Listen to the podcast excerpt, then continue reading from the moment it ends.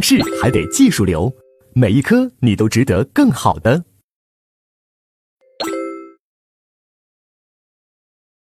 那接下来我们看一下第二节刑法的解释。啊，刑法的解释为什么非常重要呢？为什么我们考试会考呢？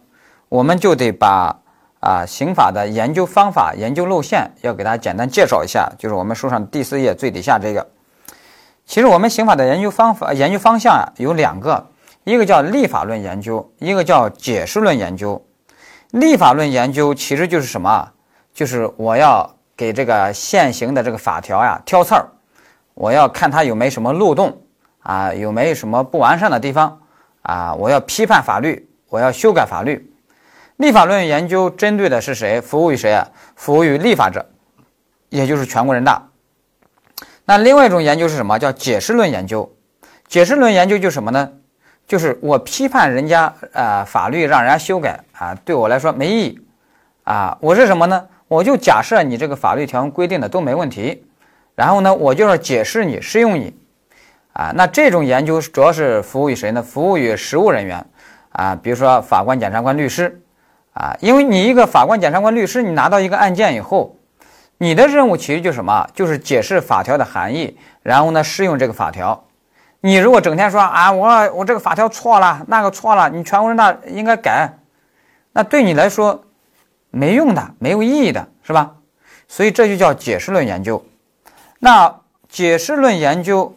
也就叫刑法解释学，而刑法解释学呢，也被称为什么？刑法教义学，就是把法条要像教义一样去解释它啊，培养大家对法律的一个信仰啊。清华大学法学院的张明凯教授，他就是我们国家公认的刑法学的解释学大家啊，他就经常强调一句话，叫法律不是被嘲笑的对象啊。同时呢，我们知道，我们法考，我们筛选的是什么人？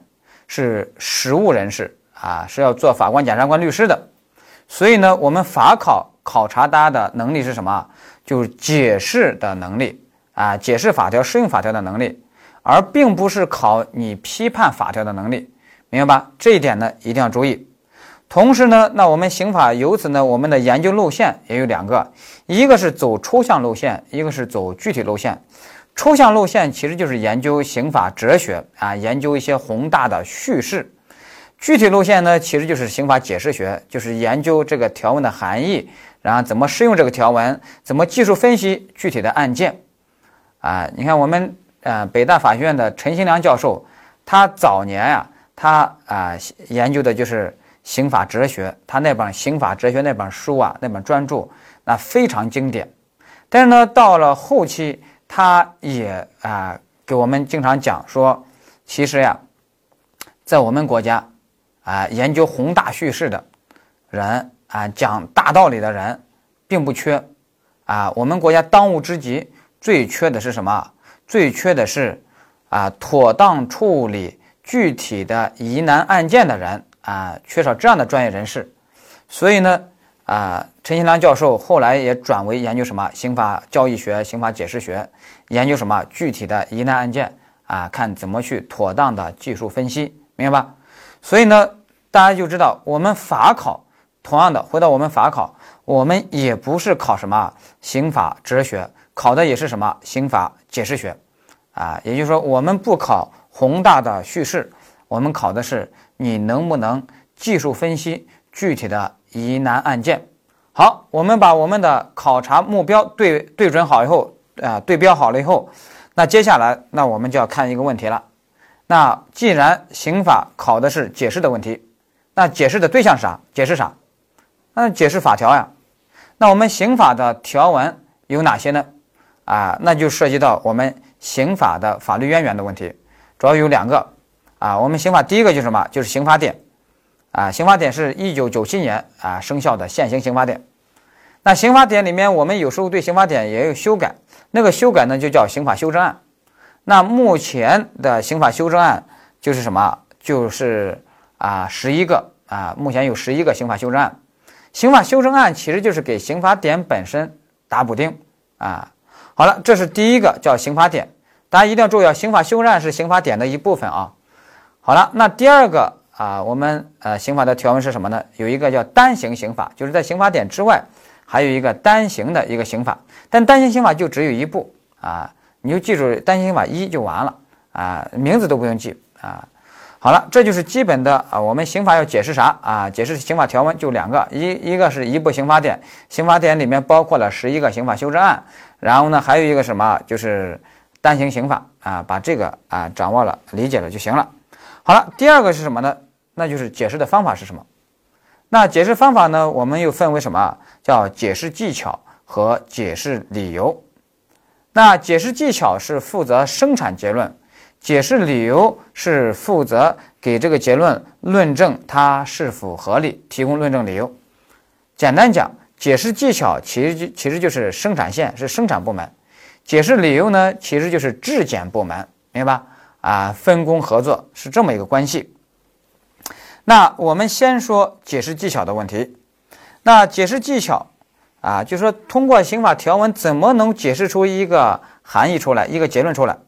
啊，解释技巧一共有这么几个。第一个是平义解释，平义解释其实就是根据字面含义去解释，啊，也不扩大，也不缩小，啊，所谓的看山是山，看水是水，啊，就是这个意思。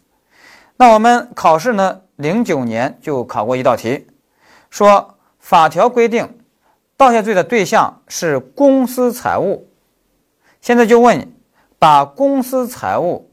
解释成他人的财物，啊，问你是不是一个平义解释？啊，答案是平义解释，啊，为什么呢？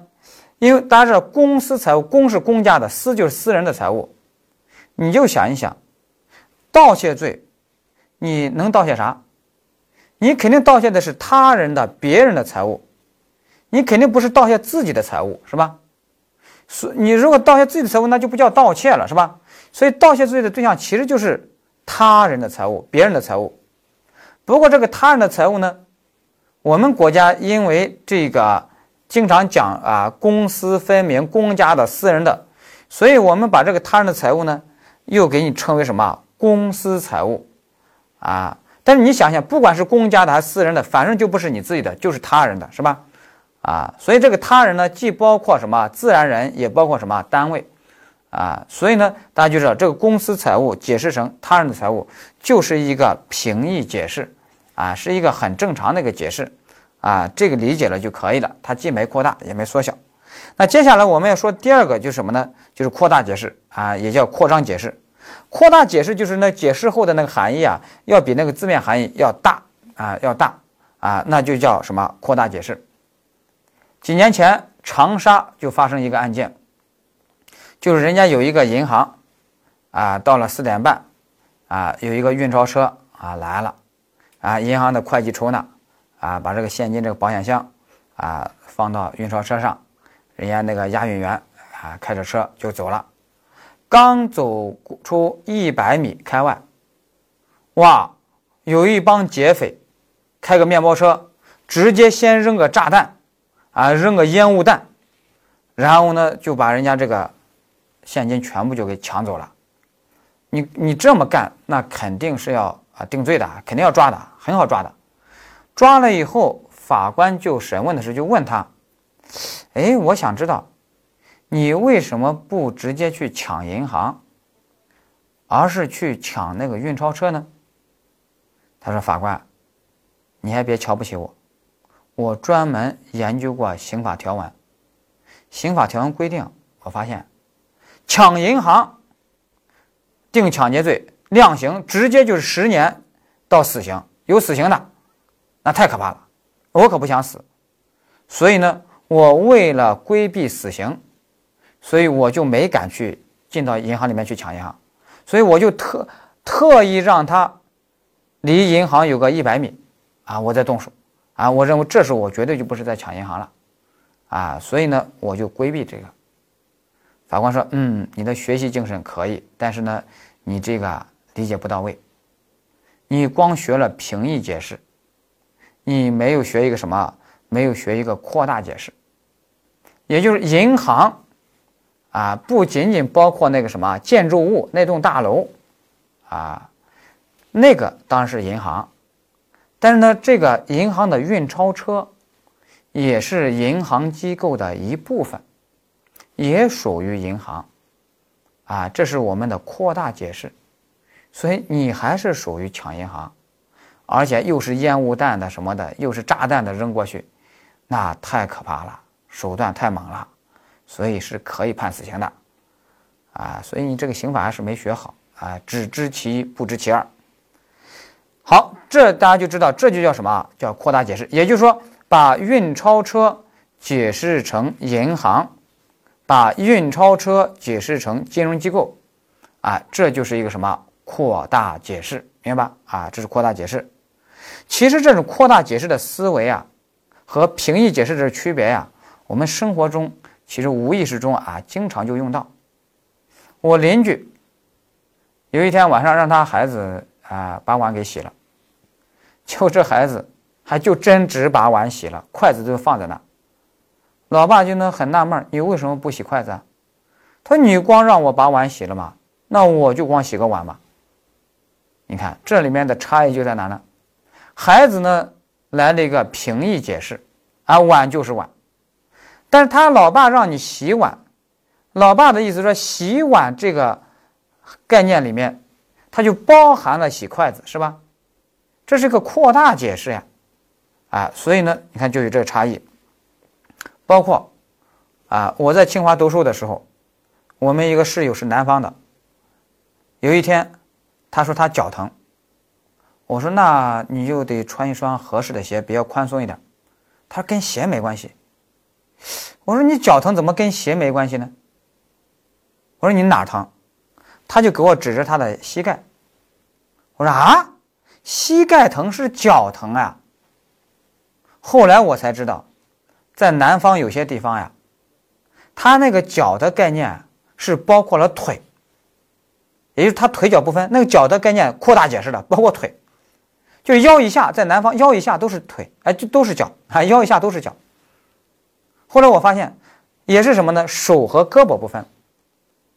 他胳膊疼，他也说是手疼。啊，肩膀以下都是手。所以在南方有些地方呀，他手和脚呀，他是做了扩大解释。但北方一般就是平易解释啊，手就是手，胳膊就是胳膊，腿就是腿，脚就是脚，啊，分的还是挺清楚的。所以大家就看可以看到，我们生活中呀，扩大解释、平易解释啊，也有这个区别。好，接下来第三个缩小解释，那缩小解释跟扩大解释刚好就反过来了，就是那个比那个解释后那个含义啊，比那个字面含义要小啊，比字面含义要小，那就叫什么缩小解释？举个例子你就明白了，比如说狗蛋，它是一个啊，狗蛋又上场了啊，我们的狗蛋啊，可爱的狗蛋，它给我们刑法的课程呀。啊，做了好大贡献。那狗蛋呢，驾驶一个摩托车摩的啊，去拉客。那他拉客有一天拉了一个啊女乘客小芳。啊，小芳呢往后一坐，小芳就问狗蛋：“我能不能啊把你的腰抱住？”啊，狗蛋说：“可以呀。”啊，那我能不能紧紧的抱住？狗蛋说：“心想，哎呀，可以呀。”心里还想。哎呀，今天是不是遇到艳遇了？还心花怒放。结果呢，人家小芳在后面就真的紧紧的抱住，最后就要勒住，勒得越来越紧，狗蛋都喘不过气儿了。然后人家小芳说：“给钱，不给钱我就勒死你。”哇，狗蛋这时候才知道，以为遇到艳遇，原来遇到了一个什么劫匪。啊，狗蛋呢又干不过人家，被人勒得很紧。那最后呢，把小芳也抓了，给小小芳要定抢劫罪。啊，你不给钱我就勒死你，那肯定是抢劫了，是吧？那么问题是，我们刑法条文规定了，说在公共交通工具上抢劫，要罪加一等，啊，也是十年到死刑。那现在就要问，那这个摩摩托车这个摩的呀，当它用来去拉客的时候。啊，就相当于一个私家车、网约车，它如果用来拉客的时候，那它是不是都得算公共交通工具呢？啊，那就得算啊。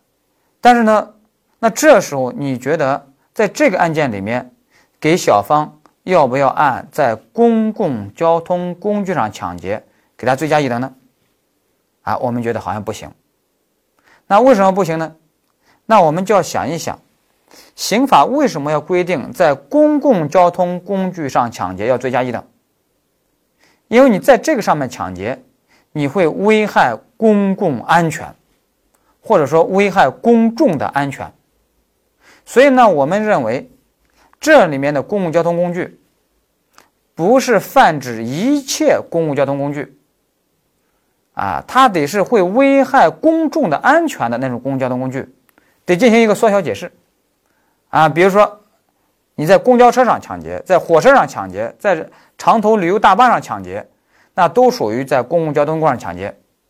但你如果是在一个小型出租车上啊，我们我们说的出租车、网约车上去抢劫，或者说在摩的上去抢劫，啊，那我们认为啊，不属于我们这儿的。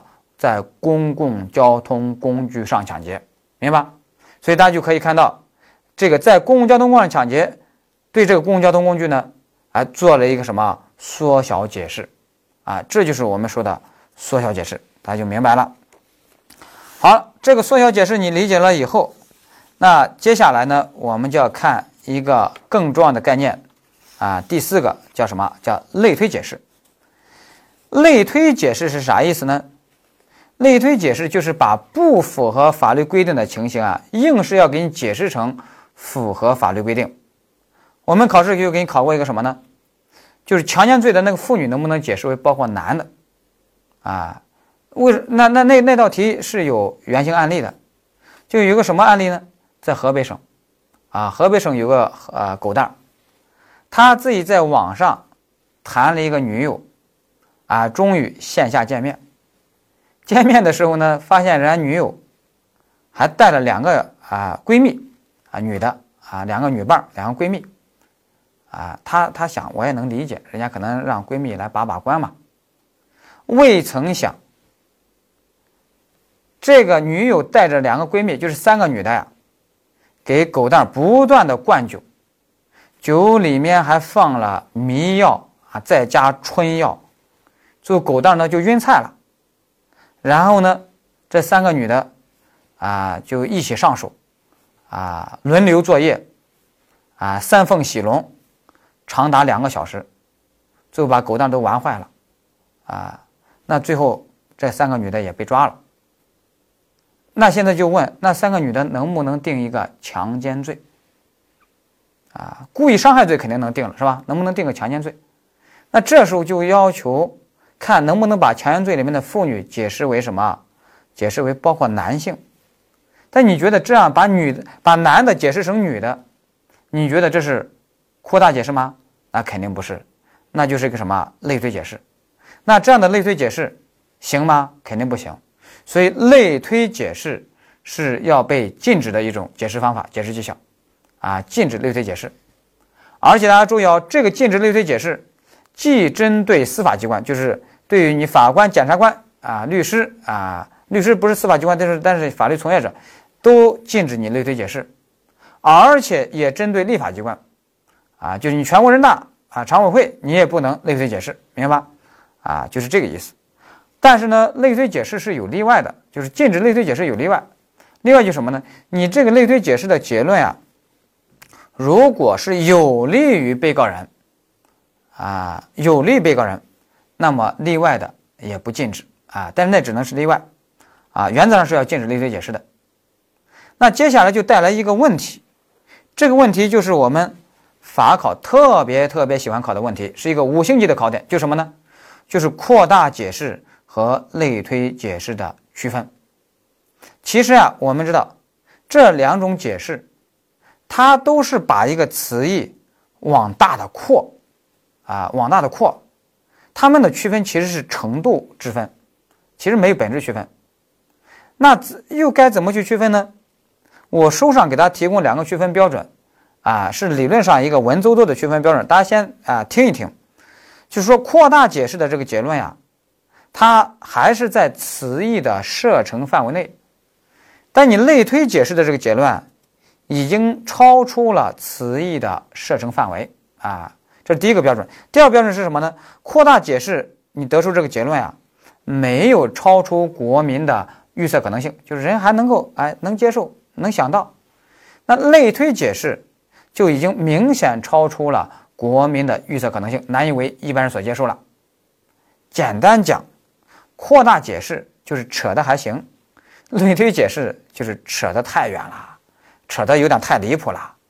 你比如说，你把这个男的河北这个狗蛋你把它解释成妇女，然后进而给这个三个女的认定为一个强奸罪，那我们觉得你就扯得有点太远了，你就明显的超出了这个妇女这个词义的射程范围，也明显的超出了国民的预测可能性了。所以是类推解释应当被禁止，明白吧？应当被禁止。好了。这就是我们说的啊，他们的区分。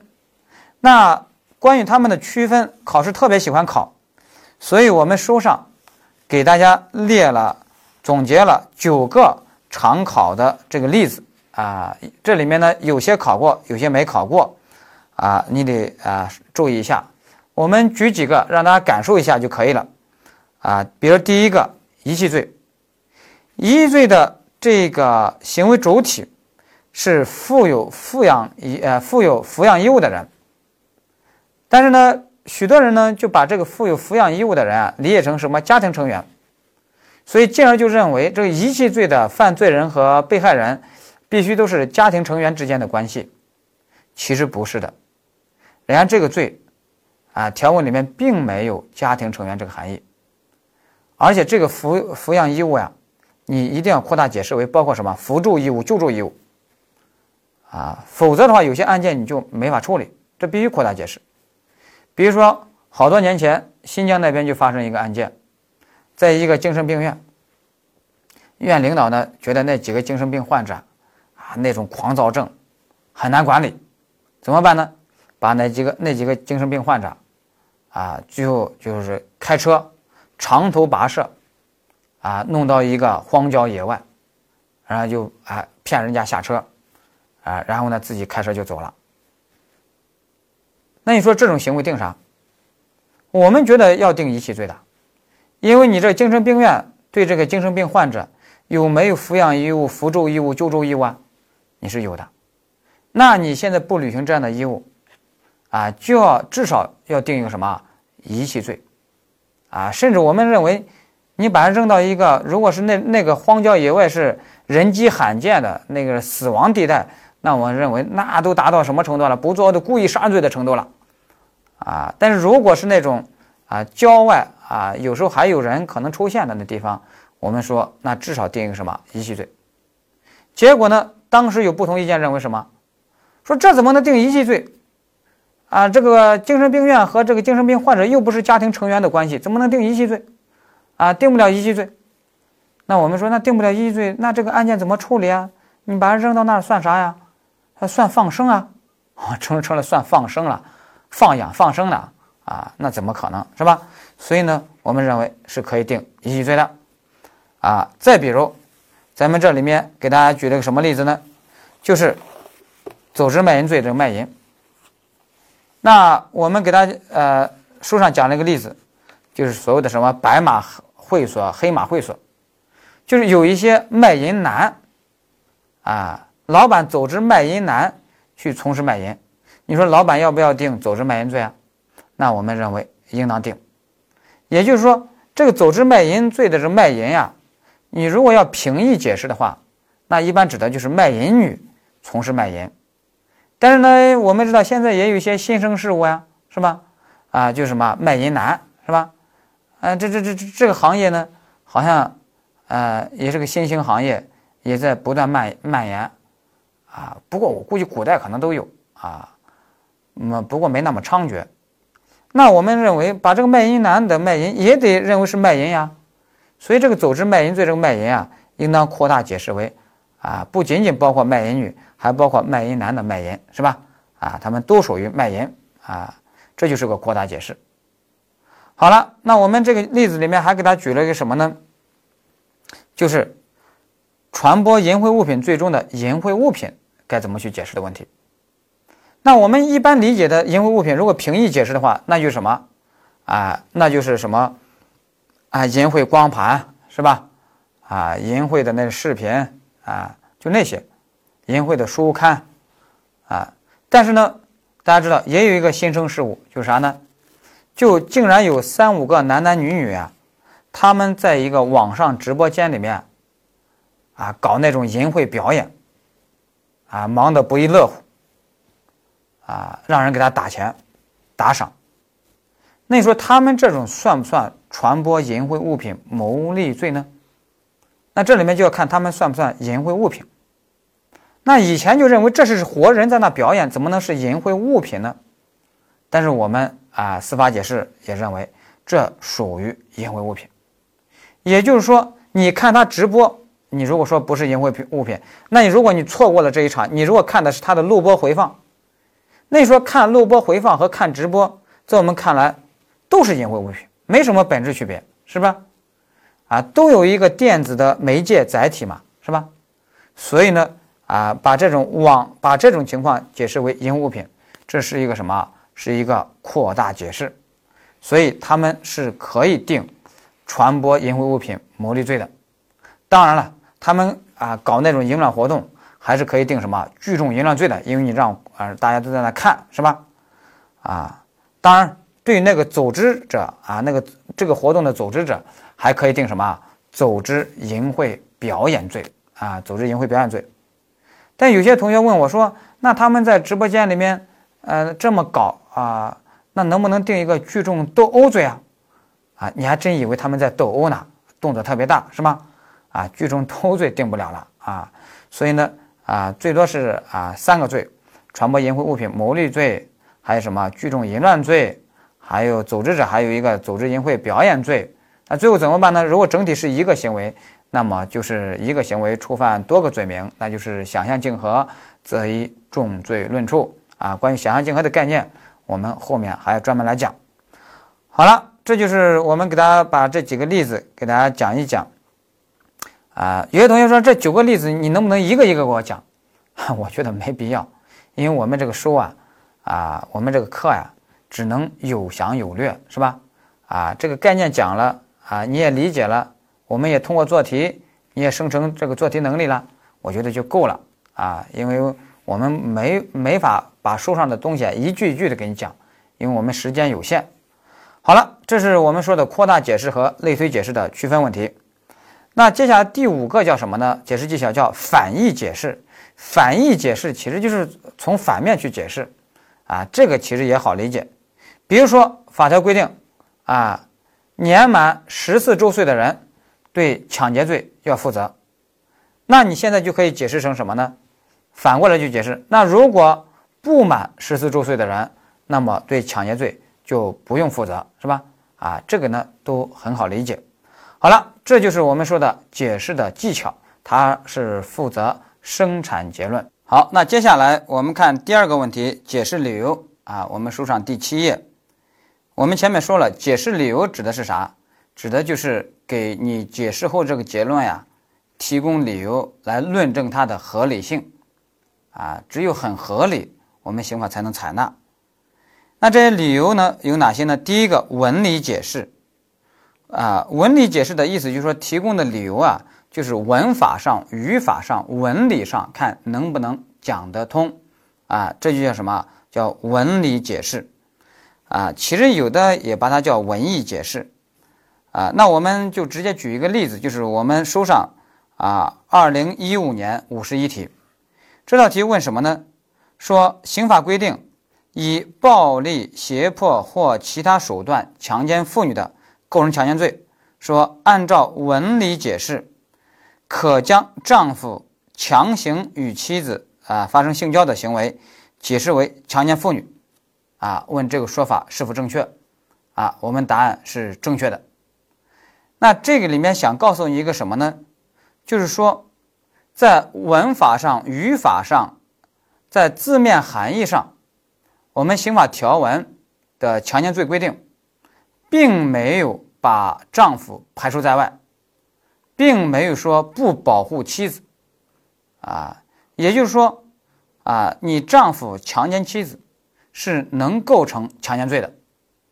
但有些同学会问说：“哎，老师，我怎么看媒体整天讨论说啊，婚内强奸，呃，有的说构成强奸罪，有的说不构成，有争议。”那么我告诉大家，那个争议主要是在于证据证明的难度问题，因为这种事儿它有时候实在不太好证明，大家明白吧？啊，你你你比如说啊，狗蛋儿给妻子小芳说：“哎，老婆啊，你看你看看看。”现在已经是天色已晚，是吧？你也知道我这动手能力挺强的，是吧？咱们要不要啊？你懂的，啊？这小芳说啊，我懂，我懂。但是你赶紧把碗洗了，衣服洗了，是吧？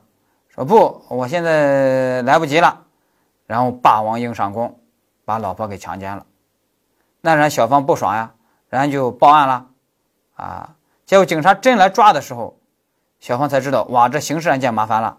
所以他说啊，我我我们是闹着玩的，呃，警察叔叔你还不知道吗？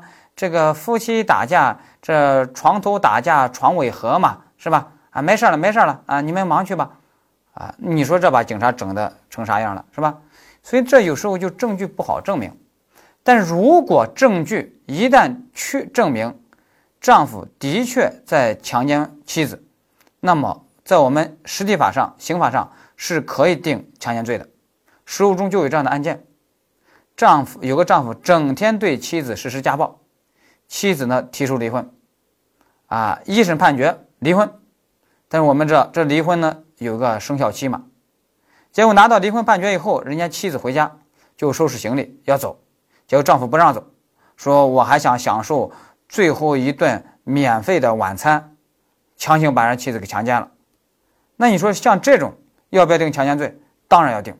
所以最后也定了，所以呢，你像有的人竟然说，啊，我看有些电影电视剧说，啊，有个丈夫拿着这个结婚证，说我这就是合法强奸证，啊，因为呃，这不构成强奸啊，丈夫对妻子不构成强奸，刑法规定的，啊，刑法这样规定的吗？瞎扯！我们这道题就想告诉你，我们刑法没这样规定，从文理解释上，啊，丈夫强奸妻子就构成强奸罪，明白吧？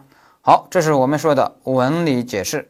好，第二个是体系解释。体系解释要比文理解释重要的多。体系解释意思就是，你解释过这个含义啊，你在体系上要能够协调，是吧？要能够协调。但要能够协调这一块啊，啊，有三个点我们需要注意。第一个是什么？叫一词多义。一词多义也称为什么？同一用语的含义相对化，其实就是一词多义。啊，其实这一词多义这个现象呀，在我们生活中也好理解，太多了。比如说，大家都知道三国里面，在长坂坡，曹操大军是吧，追杀刘备，啊，刘备呢就给赵云大喊一声，说帮我断后。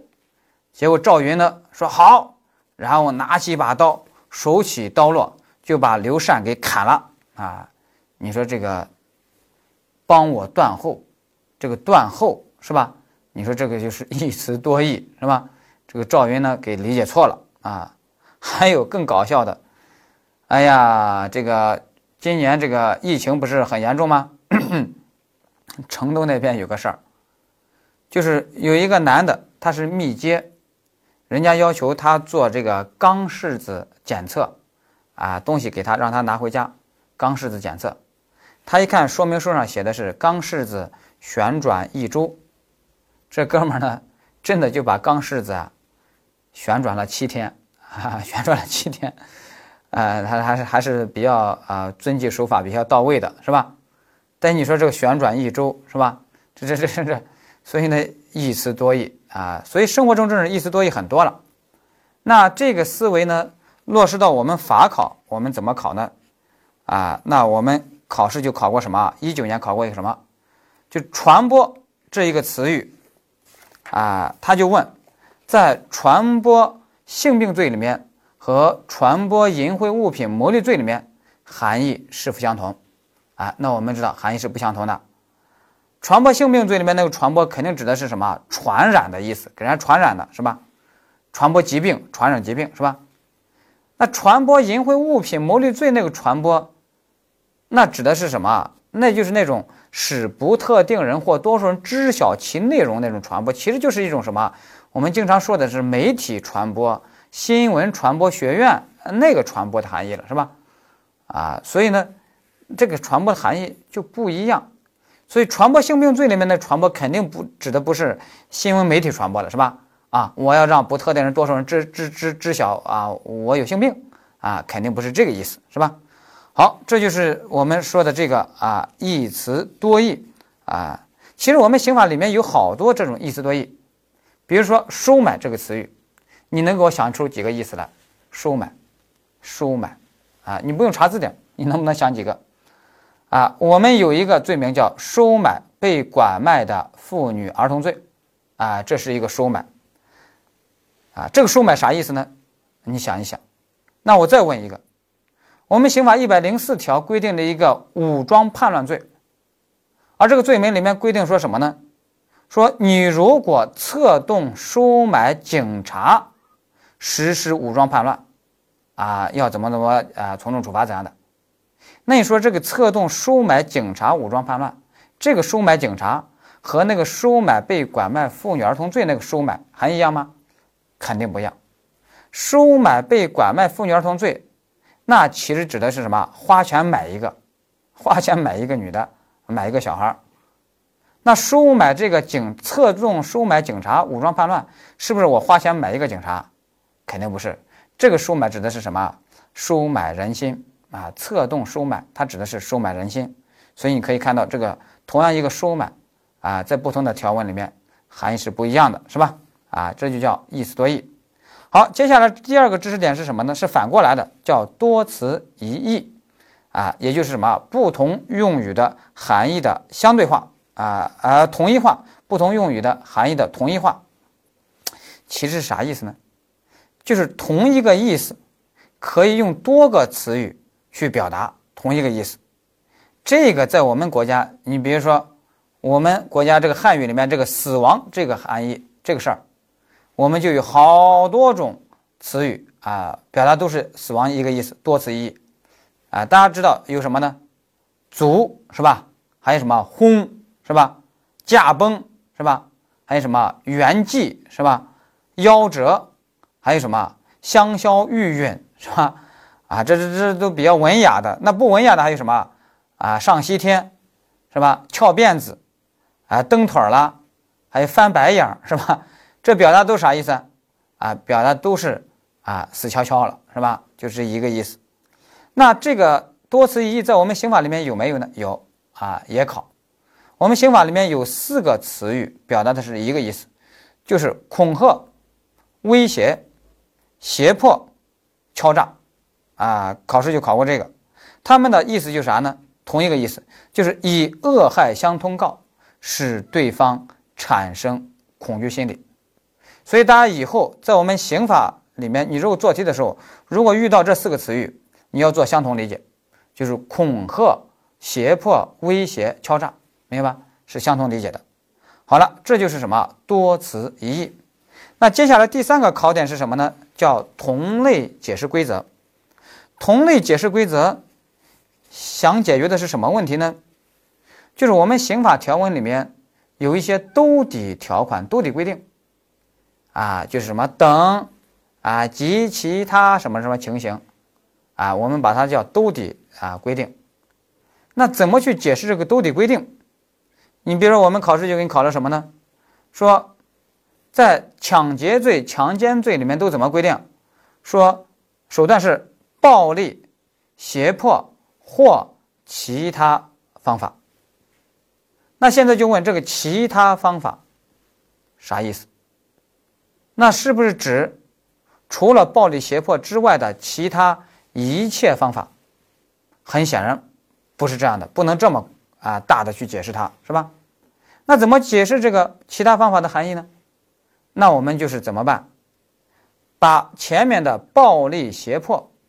提取公因式，提取它们的共同特征，啊，它们就是个同类项，提取它们共同特征，然后用这个共同特征来去解释这个其他方法，啊，这就叫同类解释规则，就是同类项，啊，提取共同特征去解释。那这个暴力胁迫的共同特征是啥呢？那都是一种强制手段，啊，就是一种强制手段，暴力胁迫。强制手段就是什么？压制人的反抗，使人不敢反抗，不知反抗啊啊，或者说不能反抗。那么我们就知道了，共同特征是压制人反抗的啊一种手段。那么我们就用这个来解释其他方法。那我们说，其他方法指的就是什么？其他足以压制人反抗的方法。那其他足以压制人反抗的方法就是什么？就有昏罪的方法，比如说昏罪抢劫。啊，那那那那昏罪抢劫就是抢劫罪的一种其他方法，啊，你比如说《水浒》里面啊最有名的那一回叫什么？智取生辰纲，啊，就是阮小二、阮小五在吴用的领导下，啊，把人家杨志那个团队啊用蒙汗药给蒙晕了，然后把人家押运的那个生辰纲，然后呢他们给弄走了。啊，小时候我读这个的时候，以为是智取生辰纲嘛，那我以为它就是一种欺骗、诈骗，后来才知道他们这是什么？是抢劫，他们属于什么？属于昏醉抢劫。也就是说，你把人灌醉了、灌晕了以后，把人东西拿走，这和把人家用暴力打晕了东西拿走，有本质区别吗？没本质区别。所以我们知道。啊，这个其他方法指的就是其他足以压制人反抗的方法，就包括了昏罪的方法。那强奸罪里面也一样呀，强奸罪里面说暴力胁迫或其他方法，那这个其他方法也是其他足以压制人反抗的方法，比如说昏罪的方法，比如说昏罪强奸，是吧？昏罪强奸，啊，你把人家一个女的给灌醉了，啊，那就是什么啊？灌醉了以后又发生性行为。那就是昏罪强奸，是吧？其实不光是把人家灌醉了，昏罪强奸，就是人家如果自己喝醉了，喝的不省人事，你趁机给人发生性行为，啊，我们认为也是昏罪强奸，也要定强奸罪，因为你这还是利用了人家啊不能反抗的一种状态，啊，你这也属于昏罪强奸，明白吧？啊，所以有同学就问我说：“哎呀，有些在那个酒吧门口去捡尸，哎，那种能不能定强奸呀？”当然能定强奸，啊，人家那个喝的不省人事了，倒在那个酒吧门口，你把人抱回啊酒店，你去实施性行为，这就是强奸，昏醉强奸，明白吧？啊，但是有些同学说：“老师啊，你可有所不知啊，高端的猎手啊。”往往都是以猎物的面孔出现的，啥意思？那他的意思就是说，这这里面有的时候并没有啊违背他人的意愿，那那那那那那啊，当然这就是证据证明的问题了，是吧？啊，如果违背了人家的意愿，人家真的是昏醉了，那就是要构成什么强奸？据说啊，有一个男生啊自己啊也也想啊从高。以猎物的方式出现啊，他觉得自己是高端的猎人，然后呢，把自己喝的不省人事，在酒吧门口，希望被人家给捡，说结果被一个抠脚大汉给捡了，然后呢，猥亵了一晚上啊，这这是不是高端的猎人是吧？好了，这是我们说的这个啊昏醉的方法，其实就属于其他方法啊，足以压制人反抗的方法啊。那通过这个呢，我们就知道了什么叫什么。同类解释规则啊，主要是在解释啊那些兜底条款等及其他这些情形。好了，我们这个说完以后，题意解释的三个知识点我们就讲完了。那接下来啊，解释理由还有第三个叫当然解释。当然解释可不是 想当然的解释啊啊，当然解释其实就是一个什么？就是一个逻辑推导。啊，比如说举重以明轻，举轻以明重，啊，是一个逻辑推导。举重以明轻，它是用于什么？论证无罪的时候，啊，论证无罪的时候，也就是什么呢？重的行为都无罪，那么轻的行为当然更应当无罪，是吧？还有举轻以明重，举轻以明重是用来论证什么？论证有罪的时候。啊，意思是什么呢？就轻的行为都构成犯罪，那么重的行为当然更构成犯罪，是吧？啊，就是这个意思。啊，那你比如说，啊，我们法条规司法解释规定，两年内盗窃三次就构成盗窃罪，属于多次盗窃。那么你如果两年内你盗窃四次、五次呢，那就更构成盗窃罪了，是吧？啊，就是这个意思。啊，那但是大家在这里面一定要特别注意啊，就是我们当然解释是一个逻辑推理，是一个逻辑比较，但这个比较的两个事项，它必须是性质相同、程度不同的两个事项、两个概念。如果性质都不同，啊，光程度不性质不同，程度也不同，是不能进行当然解释的，明白吧？比如说，我举的例子，我们可不可以这样说：说强制猥亵都构成犯罪，那么强奸更应当构成犯罪？哎，我们这是不是个当然解释呢？我们这个是一个合格的当然解释。但是我们能不能这样推啊？说强制猥亵都构成犯罪，那么抢劫更应当构成犯罪？能这样说吗？啊，不能这么说。啊，这就不是合格的当然解释了，啊，再比如，我们可以说，抢夺都构成犯罪，那么抢劫更应当构成犯罪，这是对的，因为抢夺、抢劫性质都相同，只是性质相同，只是程度不同。但是我们能不能这样说？说抢夺他人财物都构成犯罪，那么强奸他人这种重行为更应当构成犯罪？能这样说吗？啊，不能这样说。啊，为什么呢？因为抢夺罪和强奸罪性质都不同，一个是财物犯罪、财产犯罪，一个是人身犯罪，明白吧？是这个意思。比如说，我们一五年五十一题就考了一个什么呢？我们书上给大家写了，法条说啊，人人家这个题说，既然将为了自己私养而抢劫他人宠物的行为可以定抢劫罪，那么根据当然解释，那么。对为了自己收养而抢劫他人婴儿的行为，更应当定抢劫罪，否则就会罪行不均衡。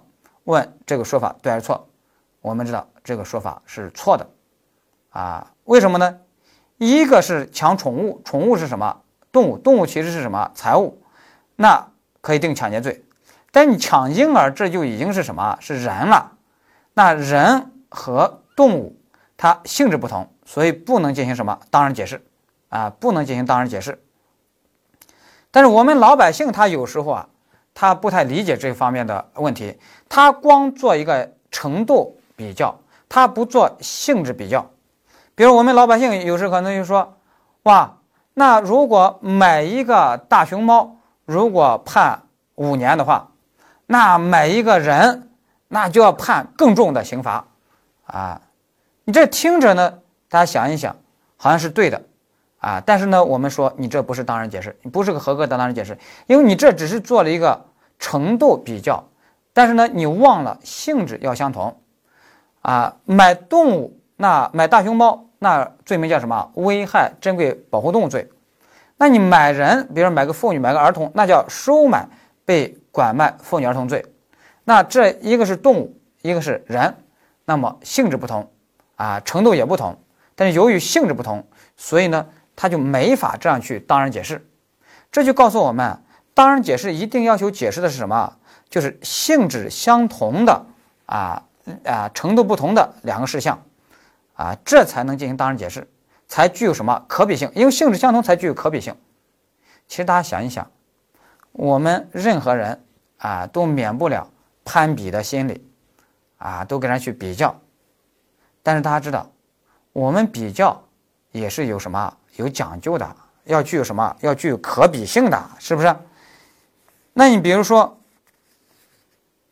啊，我要去跟人家去比啊，我如果要比，啊，跟人家要比长得帅不帅，我会跟人家吴彦祖去比吗？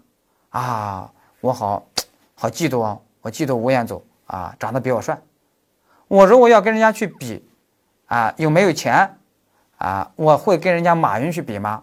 不会，因为大家都不在一个圈层，不在一个圈层，根本就没有可比性，是吧？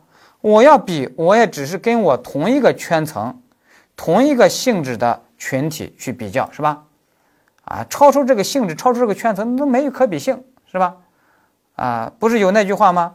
说这个乞丐他不会去嫉妒人家百万富翁，他只会嫉妒比他乞讨更多钱的乞丐。是吧？啊，所以呢，大家就知道这个要具有可比性才能去比，啊，我们考题呢就给大家啊，主要重点是讲了这一点。其实呀，二零一五年这道题呀，就是抢婴儿这个呢，其实是有真实案例的啊，有真实案例。这个真实案例是啥呢？就是以前发生过这么一个案件，就是有一个年轻的妈妈带着她家孩子小孩逛街呢。结果被两个歹徒给抢去了，把这孩子给抢去了。把这孩子抢去了以后，最后这两个歹徒也被抓了。开始以为这两个歹徒啊是个人贩子，是要把这孩子卖掉。原来发现不是，这两个歹徒啊，啊是个同性恋，膝下无子，啊人家就想养一个孩子。那这时候还没法定。拐卖儿童罪，那只能定什么？只能定拐骗儿童罪。但是由于我们拐骗儿童罪这个法定刑很轻啊，那这时候呢，这个母亲呢就说：“你怎么定一个拐骗儿童罪这个轻罪啊？他明明把我孩子抢去了，为什么不能定很重的这个抢劫罪啊？”哎，法官就给他耐心的去解释，说啊。抢劫罪啊，它保护的是什么财物？啊，这两个歹徒如果把你那个包包抢去了，哎，我们可以定很重的抢劫罪，啊，但是他现在抢的是你的孩子，那这时候没法定抢劫罪。那人家这个年轻的妈妈就不服气了，人家作为老百姓，人家管你呢，人家就不服气，说那怎么能行呢？那照这么说，我的孩子还没我的包包值钱了吗？你这不行啊！我的孩子肯定比我包包值钱呀，你怎么能这样规定呢？哎，法官呢一听人家有道理，啊，那老百姓的意见还是要尊重的，他就想了想了一个什么办法呢？他说：“哎，你孩子口袋里面当时有没有装啊一两块钱呀？啊，如果能装一两块钱，我就可以给他歹徒定抢劫罪。说，哎呀，很遗憾没装啊，没装钱，我孩子没装零钱。说，哎，那你孩子当时身上有没有穿衣服呀？”那当然穿衣服了，说那行，衣服也是财物，我就冲着衣服给这两个歹徒能定抢劫罪，然后就定了抢劫罪。但是我们想一想，这个法官还挺有创意，是吧？还很很有想象力。但你这么定的话，意味着啥？那意味着你就告诉那些抢孩子那些人，以后抢人家孩子的时候啊，一定要注意了，不要把这孩子抱走了以后，衣服也都抱走，啊，你应当怎么办？把孩子啊的衣服扒下来还给人家，抢一个裸体儿童就行了。你如果连衣服都抢，就要给你定抢劫罪。但是我们觉得，显然这样定的话，肯定是有点搞笑了，是吧？所以这个问题啊，我们只能认为是什么呢？就是说，老百姓可以进行什么？当然解释啊，这样去当然解释。但是呢，我们法官啊，我们法律专业人士，你就知道。这个孩子和人，啊，这个孩子和包包呀，其实是没有可比性的，因为一个性质都不同。虽然它有轻重之分，但是它性质也不同，就没法进行所谓的当然解释，明白吧？啊，所以呢，什么东西都要具有可比性，你不能光找一个维度，光看轻和重。你光看轻和重的话，那什么东西都能拿来比较。但是我们刑法的当然解释是要怎么办呢？是要找性质相同、程度不同的才能比较，就是我说的，能不能这样去推导？说抢夺都构成犯罪，那么强奸、杀人更应当构成犯罪啊？你这样推导就错了。我们可以这样推导：抢夺构成犯罪，那么抢劫更应当构成犯罪，因为它针对的都是什么财物，明白吧？啊，要这么去理解。其实呀，像这种当然解释呀。我们生活中呀，你都有这种思维啊，我们刑法这些许多思维都源于生活中。比如说，大家学法律学可能都听过那个例子，就是一个公园门口竖一个牌子，牌子上写着“禁止牛马入内”。啊，那你这时候牵一个骆驼呢，能不能进去啊？肯定更不能进去，因为我们根据当然解释，牛马都不能入内，那骆驼就更不能入内了，是吧？因为瘦死的骆驼都比比马大，是不是啊？我们可以这样去解释。啊，我看有一次上海，我路过一个公园，公园门口上面有个牌子，牌子上写着“禁止导盲犬入内”，我就很纳闷，我都不知道这个牌子写给谁看，是给导盲犬看呢，还是给盲人看呢？啊，就有有有这样的牌子。好了，大家有没有听过这样一个案例？就是美国空军有个案例，就美国空，哎，不是美国，是英国的，英国一个空军基地，人家那个那个围栏上面挂了一个牌子，就是禁止任何人在空军基地附近逗留观望，啊，因为人家这里面有些军事秘密。结果呢，有一个哥们儿呢，他特别喜欢看英国的那个钥匙战斗机垂直起降。他呢就翻到围栏里面，躺在跑道附近，还在那看，啊，看得很过瘾。但结果人家有一个飞行员要降落的时候，发现跑道上躺了一个人，赶紧给塔台汇报了，最后把他抓了。抓了以后呢，要按照这个禁止这一条给他定罪。他说什么？他说我没违反禁止这一条，为什么呢？因为你们这一条写的是禁止在空军基地附近逗留观望，我这可不是在附近哦，我这是已经在内部喽，我已经进去喽。结果还整的法官觉得人家说的好像还有点道理，但检察官就说了：“法官，你又没学过当然解释呀，附近都不允许，那里面呢？”那更不允许了，啊，这都是性质相同、程度不同的问题啊，这是具有可比性的，是吧？所以呢，是可以当然解释的，明白吧？啊，大家要把这个掌握好。好了，这是我们说的这个当然解释。那接下来最后一个就是目的解释，就是我们的解释理由。目的解释，目的解释，它这个论证结论的合理性提供的理由是啥呢？哎，它提供的理由。是这个刑法规定这个罪名，它的保护目的是啥？啊，根据这个保护目的去解释。但是我们知道，这个保护目的就啥？就是保护法益，明白？所以这个目的解释其实就是要根据一个罪的保护法益去解释，啊，也就是这个法益的重要性在这里呢就体现了。举个例子你就明白了，比如说我们有一个非法侵入住宅罪，那非法侵入住宅罪。啊，有一种观点认为，这个保护的法益是什么？是人家主人的什么？啊，主人的许可权，啊，就主人的进入许可权。啊，你如果非法侵入人家的住宅啊，你就侵犯了人家的许可权，啊，进入的许可权。那这个保护法益呢，听着好像，哎，像那么回事儿。但是呢，有一次在日本那边出现一个案件。就导致这个啊所谓的许可权这个法益觉得有点问题，就什么呢？就是有一个妻子，她趁丈夫不在家，把情夫叫到家里，然后呢啊云雨之欢，啊幽会呢。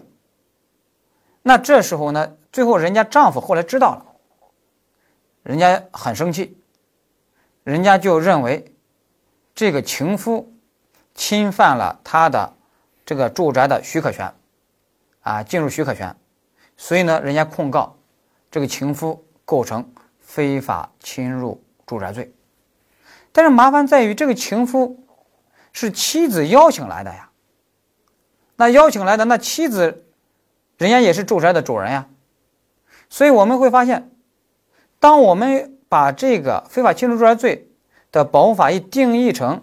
许可权的时候，那如果这里面有两个主人，甚至有三个主人，那许可权到底怎么算？那这时候呢，如果是一比一，啊，这么一个投票权怎么办？是吧？所以这就是问题。所以后来呢，这个罪的保护法益就改了，就改成什么呢？就是住宅的安宁状态，啊，就这个罪保护的法益是住宅的安宁状态，啊，也就不再是所谓民法上的什么许可权了。那如果按照安宁状态的话，那我们知道，那这个情夫他构不构成非法侵入住宅罪呢？啊，那不构成，因为他在里面并没有把这个住宅的安宁权，啊，把这安宁状态给破坏，因为他在那。跟这个这个女主人在那幽会呢，是吧？他那气氛肯定搞得还有点浪漫什么的，是吧？那那那安静状态没有侵犯啊，那这时候没法定。有些同学说：“哎，老师，那他如果动静特别大，那那那那是不是安宁状态就侵犯了？他动静能能有多大嘛？是不是？他能有多大嘛？啊，能能能能地动山摇是吧？房倒屋塌不可能嘛，是吧？所以呢。”啊，给这个情夫还是没法定非法侵入住宅罪的，啊，当然大家注意啊，我们这是从啊不不构成犯罪，不意味着他道德上不受谴责啊，道德上当然要谴责，不过道德和法律我们可要把它分开啊。那也就是说啊，大家就会发现，一个罪名的保护法益，你一定要把它确定好，这个保护法益是什么，就决有时候就决定了。一个行为构不构成犯罪？好，这就是什么？就是目的解释。好，目的解释理解了以后，那接下来最后有一个收尾的一个事情，我们需要给大家啊简单的要讲一讲，就是什么？解释技巧和解释理由的关系。这个呢，我们前面其实给大家已经说了啊，其他们的区别在哪呢？就是解释技巧是负责生产结论，属于生产部门。解释理由呢？啊，是论证这个结论的合理性。他们其实是一个什么？是一个质检部门。那他们二者的关系其实是什么关系呢？啊，大家翻到第十页，啊，他们的关系其实就是一个什么？啊，相辅相成、相互制约的一个关系。啊啊，相辅相成、相互制约的关系。也就是说，如果你解释，呃，你用解释技巧生产一个结论。但是呢，在解释理由上呢，实在把它啊解释不通，理由上不充分，那么最终啊不能采纳。反过来说，如果一个结论理由呢好像啊说得通啊，理由好像很充分，但是从条文字面上又不能把它解释出来，那如果硬要解释出来成了类推解释的，那也不能采纳啊。所以他们是相辅相成、相互制约的关系啊。这就是我们说的解释技巧、解释理由的关系。顺便给大家再最后说一下啊，就是我们刚才讲的解释技巧、解释理由这一块儿，是我们张明凯老师在刑法学这个部门法里面进行的一个解释啊，法考也是这样考。这和我们法理学的有些解释的概念有点不一样。法理学它呃有什么把文理解释、论理解释什么放在一起，但是呢，我们呃刑法学的法考。我们不是采取法理学的那套解释的概念体系啊，这一点呢要给大家说明一下。好了，那这个理解了以后，那么我们整个刑法的解释，我们这一讲就讲完讲完了。